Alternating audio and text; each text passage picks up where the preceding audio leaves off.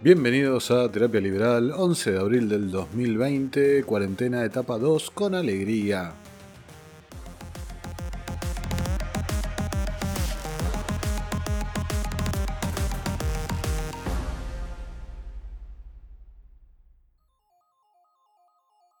El Estado es considerado casi universalmente como una institución de servicio público. Algunos teóricos veneran al Estado como la apoteosis de la sociedad. Otros lo consideran como una amigable, aunque algunas veces ineficiente, organización para el logro de fines sociales, pero casi todos lo consideran como un medio necesario para lograr los objetivos de la humanidad. Esa es una cita de Murray Rothbard en su libro El igualitarismo como rebelión contra la naturaleza. Pero primero, ¿qué es el Estado? En palabras de Murray Rothbard en su breve ensayo Anatomía del Estado, el Estado es la violencia institucionalizada, provee un canal legal, ordenado y sistemático para la depredación de la propiedad privada.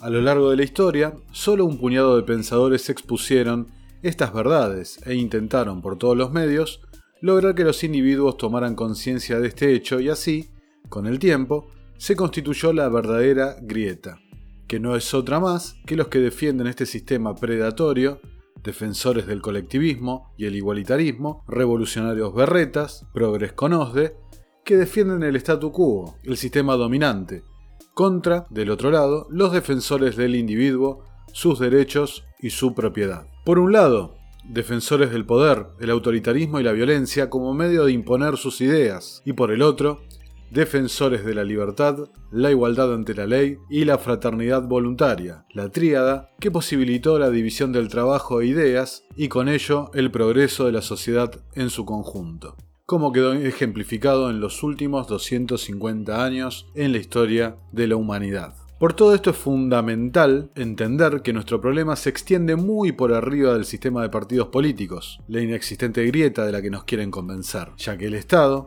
el leviatán, se ha convertido en una fría maquinaria de alienación, omnipotente, omnipresente, intentando con las nuevas tecnologías alcanzar la omnisciencia, infalible, incuestionable, que rige cual amo de todos los designios de la vida de su súbdito, pero cuyo rostro humano se elige cada cuatro años, solo para ser convertido en el chivo expiatorio del propio sistema ante su inevitable fracaso y entregarnos a nosotros, los ciudadanos, la ilusión de la decisión de nuestros destinos. Hoy más que nunca, en este contexto de cuarentenas mundiales injustificadas, y para los que quieran profundizar sobre eso los remito a las tres anteriores ediciones de Terapia Liberal, y por sobre todo, un contexto de brutal pérdida de las libertades individuales, es que decidí alejarme de la estructura habitual de este programa para realizar este top 10, porque la verdad que a todos nos gustan los top 10, de ideas liberales que se han visto verificadas durante esta pandemia. Arranquemos.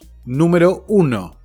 El Estado es una organización violenta. La idea, y en cierta manera la ingenuidad de los liberales clásicos, fue la de que el poder se podía limitar, dividiendo sus poderes, estableciendo un sistema de pesos y contrapesos, basados en un principio escrito en piedra, es decir, las constituciones nacionales. Hoy, en el año 2020, podemos ver que las constituciones han sido reescritas a gusto y a piacere del poder de turno. La división de, de, poderes es una parodia y todo ha sido puesto al servicio de la acumulación de poder para un grupo, siempre en detraimiento de las libertades de todos. El Estado, como ya hemos dicho innumerables veces, no genera riqueza, sino que la obtiene mediante la coerción, es decir, por la fuerza.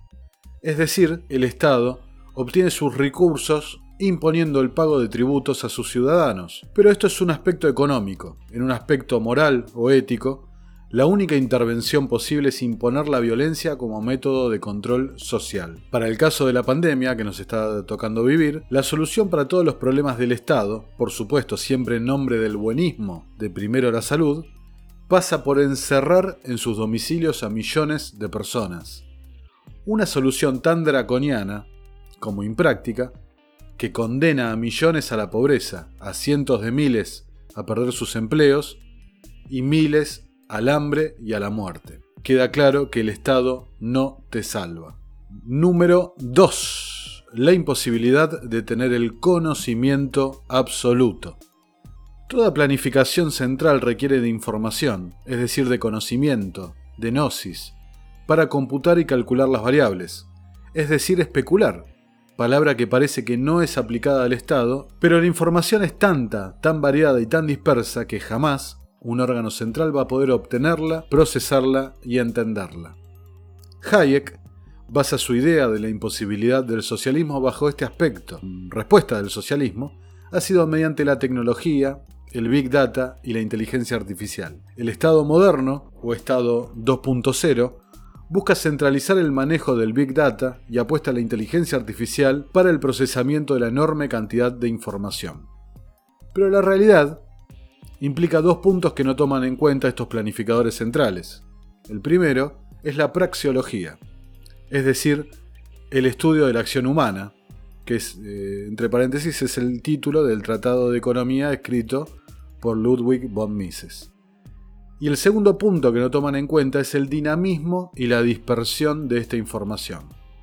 Es muy importante este punto porque el futuro de esta lucha por el control de la información nos va a llevar o a la caída del sistema estatal como lo conocemos, más cercana al anarcocapitalismo, o por el otro lado nos puede llevar a una distopía como la imaginada por George Orwell en su famosísima novela 1984. Para el caso del COVID-19, es solo cuestión de pasar por la cantidad de recomendaciones contradictorias de la OMS, que es un organismo multilateral, es decir, parte de lo peor de lo peor de la planificación central, todas recomendaciones seguidas al pie de la letra por los funcionarios locales, ansiosos por tener coartadas para cubrirse las espaldas, sin distinguir entre las características sociales, económicas y hasta geográficas particulares de cada país, en especial el nuestro. Por último, a este respecto, vale destacar el punto de los test, como principal variable para justificar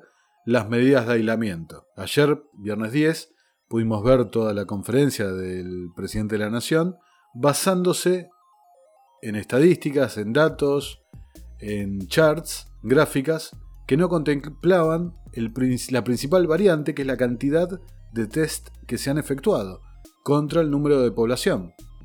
Siendo Argentina de los países que menos test ha realizado y sin ningún tipo de parámetro en particular, es decir, han sido hechos a mansalva estos test, basar cualquier decisión en base a estadísticas, por lo menos incompletas, siendo suave, ¿no? Es una arbitrariedad absoluta. Número 3. La malversación de los fondos. Decía Milton Friedman que la peor manera de gastar dinero es gastar el dinero de otros en los demás. Ya establecimos que el Estado recurre a dinero de otros para poder financiarse, por lo que no corre ningún riesgo empresarial en la utilización de este dinero, es decir, no corre el riesgo de perder todo y dejar de existir. Frédéric Bastiat se refería a las porosas manos de los políticos, o ya es archiconocido el informe del BID, al que siempre se hace referencia, especialmente el economista Javier Milei, para referirse a las filtraciones, que se llevan aproximadamente 6 puntos del PBI. Todos hemos visto estas semanas el poder público, representado por inspectores de la Secretaría de Comercio, de la FIP, y ahora más novedosamente de esta semana los propios intendentes municipales, clausurando supermercados y locales minoristas. Inclusive hubo un caso esta semana donde se multó a un local de comida con 80 mil pesos de multa, ¿sí?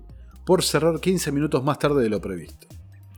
Sin embargo, también hemos visto en todo su esplendor al Estado, tanto el nacional como el provincial, eh, para citar el caso de la Ciudad Autónoma de Buenos Aires, donde pagaron licitaciones a empresas nobles, empresas desconocidas, con sobreprecios de hasta 300% por alimentos, insumos y bienes de primera necesidad para el combate de esta pandemia. Y la excusa siempre ha sido la misma, los empresarios no quisieron negociar. La realidad es que, siendo empresarios prebendarios, que no se van a sentir ofendidos o van a dejar de negociar por este maltrato, por ser cómplices del negociado, y por el otro lado un Estado que aplica controles de precios a toda la economía generando escasez y, lamentablemente, el Estado tiene todo el poder para clausurar o expropiar lo que quiera, pero no lo hace. En cambio, elige pagar sobreprecios. Eso, querido oyente, se llama corrupción. Es malversación de fondos. ¿Sí?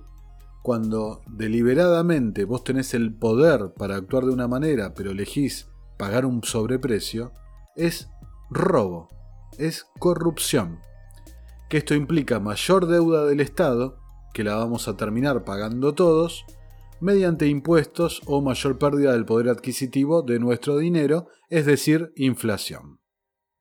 Algunos, indeterminados claro está, se llevaron mucha plata con esta pandemia, y nadie los va a tildar de especuladores, miserables o egoístas, sino que los van a tratar como ángeles o seres de luz que nos cuidan y velan por nuestro bien. En el medio de todo esto, 15 oscuros funcionarios, que no habían sido elegidos democráticamente, sino a dedo por la autoridad de turno, lo que se entendería como cómplices en otros aspectos de la vida, ¿no? 15 funcionarios fueron desplazados y en algunas semanas más ya no se hablará más de ellos. Y quizás en un par de años, inclusive hasta sean candidatos en alguna lista sábana. 4. El incentivo del Estado es perpetuarse. El verdadero problema que siempre ha enfrentado la casta gobernante, sea un rey o un presidente, es el de perpetuarse en el poder.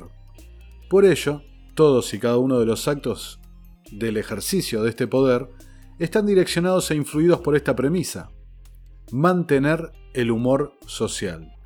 Como dice Murray Rothbard en el trabajo que le cité anteriormente. No tiene por qué ser activo el entusiasmo. Puede ser también de resignación pasiva, pero siempre tiene que ser apoyo al poder en última y principal medida. Porque en definitiva, la casta gobernante es una minoría y a la larga se verían superados por una resistencia activa de la mayoría de sus súbditos. Por lo tanto, la principal tarea de los gobernantes es garantizar la aceptación activa o la resignación pasiva de la mayoría de los ciudadanos.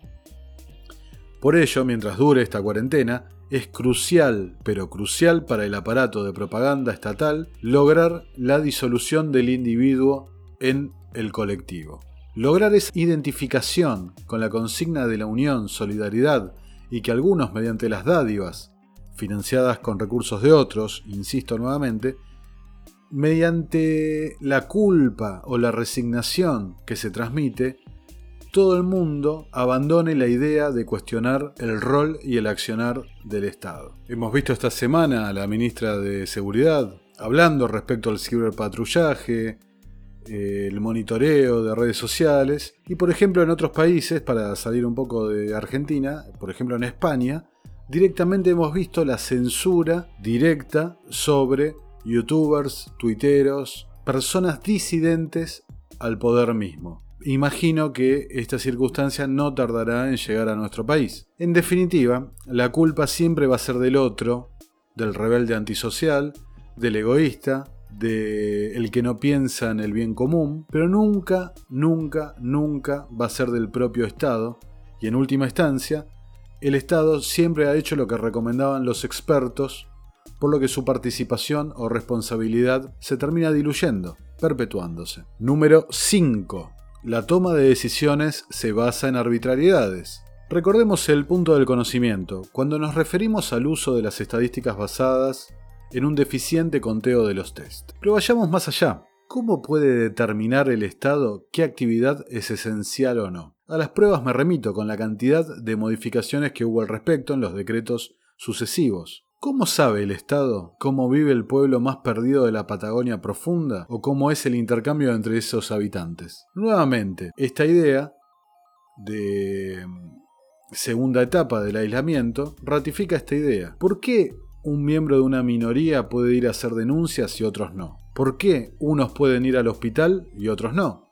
Y así puedo citar miles de ejemplos como por ejemplo el brutal caso de la mujer que murió por no ser atendida por los médicos en la provincia de Córdoba. Para ser breve citando este caso, eh, fue una señora que tenía un solo síntoma, tenía fiebre, tuvo fiebre durante nueve días y no, la, no le permitían concurrir al hospital porque no estaba encuadrada dentro de los casos de coronavirus, de los síntomas de coronavirus. Al final terminó falleciendo por la falta de atención médica. Escudado en un concepto tan abstracto como inexistente como el bien común, se esconde la idea de privilegiar a quien más contribuya con el funcionamiento y la perpetuidad del mismo sistema, sea por contención del humor social, repartiendo planes y dádivas para evitar desmadres, entiéndase como saqueos, entre los más carenciados, o reprimiendo a los que evitan que la maquinaria pública se detenga. Todo, y absolutamente todo, es por el bien del propio Estado. Número 6. La expresión de un Estado es la burocracia. Decía Mises, la gestión burocrática implica detalladas normas y reglamentaciones prefijadas autoritariamente por el superior. Es la única alternativa que cabe adoptar cuando la gestión con fin lucrativo no es posible. Toda empresa que no se inspire en el afán de lucro ha de ser gobernada por normas burocráticas. Mises, en su libro Burocracia, dice que la expansión de la burocracia es la consecuencia de una mentalidad que requiere que la intervención del Estado entre a más y más ámbitos de la vida privada. La administración pública, es decir, el gobierno o el Estado, que no es otra cosa que el aparato social de coerción y compulsión, debe ser necesariamente burocrático, y no hay reforma que sea capaz de cambiar esto. Al carecer las dependencias públicas de un estado de pérdidas y ganancias, que les indique si han tenido éxito o no en satisfacer las necesidades de los consumidores, no tienen tampoco el incentivo que tienen las empresas con ánimo de lucro. También señala que no tiene ningún caso criticar la observancia de estrictas reglas y reglamentos por parte de los burócratas, debido a que aquellas son la única alternativa a las señales de mercado, puesto que sin ellas el control se saldría de las manos de las altas autoridades y caería en manos de los subordinados, y lo que es más, estas reglas son el único medio para controlar la conducta de asuntos públicos y para proteger a los ciudadanos de la arbitrariedad de los funcionarios públicos. En esta cuarentena, por ejemplo, hemos visto seis, sí, seis cambios en el formulario para poder circular por la calle. Un formulario que debía ser eh, ingresado, completado, desde la página de trámites a distancia de la FIP, una página que estuvo prácticamente caída una semana entera, ¿no? hubo cantidad de decretos, reglamentaciones que hacen realmente difícil que uno sepa si lo que tiene, lo que está llevando en el papel, es lo correcto, lo que tiene que tener para circular, para evitarse eh, un proceso penal, etcétera, etcétera. También hubo cantidad de marchas y contramarchas, enmiendas y modificaciones, todo justificado porque es una situación inédita. Cuando no, no es una situación inédita. Lo que es inédita, en todo caso, es la pandemia, pero la ineficiencia del Estado no es para nada inédita. La naturaleza misma del Estado lo hace fracasar al no poder obtener la cantidad de información que necesita. Por ende, una regulación debe ser complementada por otra regulación perpetuamente, hasta que simplemente quede la norma en desuso por la combinación del orden espontáneo de la sociedad y la ausencia de punibilidad por parte del propio Estado. Número 7. Los apóstoles del Estado viven de él. Como dijimos antes, para lograr ese activo entusiasmo o pasiva resignación que dice Murray Rothbard, es crucial el rol que cumplen los cortesanos del poder. Por supuesto que la compra de lealtades con medios económicos es una parte, pero no solo de eso vive el Estado. También necesita generar lealtades ideológicas. Por eso, uno puede ver cantidad de intelectuales, artistas, científicos, periodistas y opinólogos defendiendo y justificando verdaderas aberraciones o haciéndose los distraídos en otras. Pero lo que todos tienen en común es que de una manera u otra son dependientes del propio sistema, mediante fama, dinero, estatus o lo que verdaderamente importa, poder e influencia toda gente que se dedica, se dedica a hablar de opiniones y no de hechos. ¿sí? Número 8. El poder genera privilegios ante la ley. No hace falta mencionar una novedad tan grande como el popular dicho de que el que corre con el caballo del comisario cuenta con privilegios frente a los demás. Y donde existe un aparato represivo, el que lo controla vive, vive según sus propias reglas. Es decir, vive sin permiso, citando la popular serie de Netflix. El principal privilegio es poder vivir de los ingresos de los demás, es decir, parasitando el trabajo de otros. Privilegio que comparte la clase política con la clase sindical y con cualquier empresario cuyo emprendimiento sea excluido del sistema de competencia de libre mercado por sus vínculos con el poder de turno. En esta pandemia, vimos como un grupo reducido de la ciudadanía llegó a la conclusión lógica de ¿por qué los políticos no son solidarios como el resto? ¿Por qué tengo que tener cero ingresos y la casta cobrar como si todo sigue igual? Lamentablemente cualquier intento de este llamado a despertar ante lo evidente fue abortado rápidamente por la casta y sus cortesanos. Pero eso no quita que quedó en evidencia que unos actúan como señores feudales, mientras que otros solo somos súbditos destinados a no comer, pero sí tributar. Que quede claro esto, el poder administra recursos y reparte privilegios para perpetuarse. Número 9. La ineficiencia de la gestión pública. Mises explicaba que la imposibilidad fáctica del socialismo se debía a la imposibilidad de hacer cálculo económico. Simplificando este concepto, mencionaba que ante la inexistencia de propiedad privada, el sistema de precios no funcionaba y por ende era imposible determinar cómo asignar los recursos, porque como ignora la izquierda, los recursos son escasos. El Estado, al no administrar recursos propios, sino extraídos de todos los demás, mediante la violencia, no sufre la incertidumbre propia del riesgo empresarial, por ende, malgastará los recursos y no los asignará apropiadamente. Tenemos el gasto público de un país nórdico, acá en Argentina, pero el sistema de salud de un país tercermundista. Ni el mayor gasto de nuestra historia, ni una de las mayores presiones tributarias del mundo pueden ocultar el hecho de que 7 de cada 10 camas de terapia intensiva están en las entidades privadas, que a su vez atienden a dos tercios de la población. El sector privado, arriesgando su capital y en libre competencia, va a premiar a quien brinde un mejor servicio a un menor costo y de esa manera nos vamos a beneficiar todos. Como se dice por ahí, dato mata al relato. Número 10. La propiedad es una parodia. Pero por último, mencionado el caso anterior, técnicamente el sistema de salud es público, es decir, que todos tenemos acceso, pero está férreamente regulado por el Estado, es decir, vivimos bajo un sistema de salud pública, de gestión estatal y otro de gestión privada. La gestión privada no decide qué cantidad de habitaciones puede tener, ni cómo contratar a su personal, ni cuánto puede cobrar por su servicio. Todos los aspectos son regulados por el Estado, y así con todas las actividades de la sociedad en su conjunto. Por ello me atrevo a decir que no existe una propiedad privada como tal, sino que el Estado tiene tal control sobre nuestra libertad que en realidad concede suertes de permisos de uso y disposición de los bienes, Mientras tanto, y esto es fundamental, no sean de utilidad del propio Estado y siempre serán regulados por el propio Estado. Para este ejemplo puedo nombrar el nuevo impuesto que se está barajando desde la Cámara de Diputados, donde prácticamente todos los propietarios de inmuebles deben entregar un porcentaje de su propiedad para solventar los gastos de un Estado que es deficitario hace más de ciento, y pico de años. O sea, el Estado jamás hace algo para ahorrar en su gasto, pero sin embargo lo tenemos que solventar con nuestro capital. O el, por ahora, ¿no? Fallido intento de expropiar, pueden llamarlo como ustedes quieran, a la medicina privada. Lo que dado el impacto negativo en la opinión pública, por ahora fue abortado. Porque lo más importante, ¿sí? Es el Estado y el poder mismo. Así que, de vuelta, citando eh, la frase del presidente de ayer, la gente tiene que trabajar porque tiene que pagar impuestos. Y si no paga impuestos, el Estado se queda sin un peso. Seamos conscientes de qué es lo que está pasando, cómo el leviatán, el Estado, nos está llevando un grado de servidumbre absoluta. Seamos claros, seamos conscientes y no nos dejemos mentir ni engañar.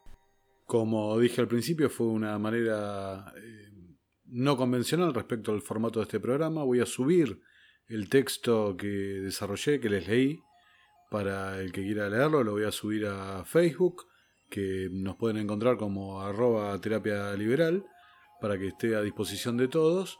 Y bueno, eh, espero que les haya gustado, que les sirva. Si valoran el mensaje, compártanlo. Compártanlo porque mientras más gente despierte la realidad de lo que está pasando, alguna esperanza podemos tener. Muchas gracias y nos vemos la semana que viene. Así que yo diría que tenemos que empezar esta etapa con alegría, porque millones de argentinos, millones de argentinas, tal vez millones de argentines, que necesitamos obtener recursos porque la falta de actividad económica ha hecho caer la recaudación, no tengan ninguna duda. Y que cualquier idea que sea mejorar los recursos para poder hacer frente a esas obligaciones, bienvenida sea. La imposición, la generación de un impuesto, la determinación de un impuesto es tarea del Poder Legislativo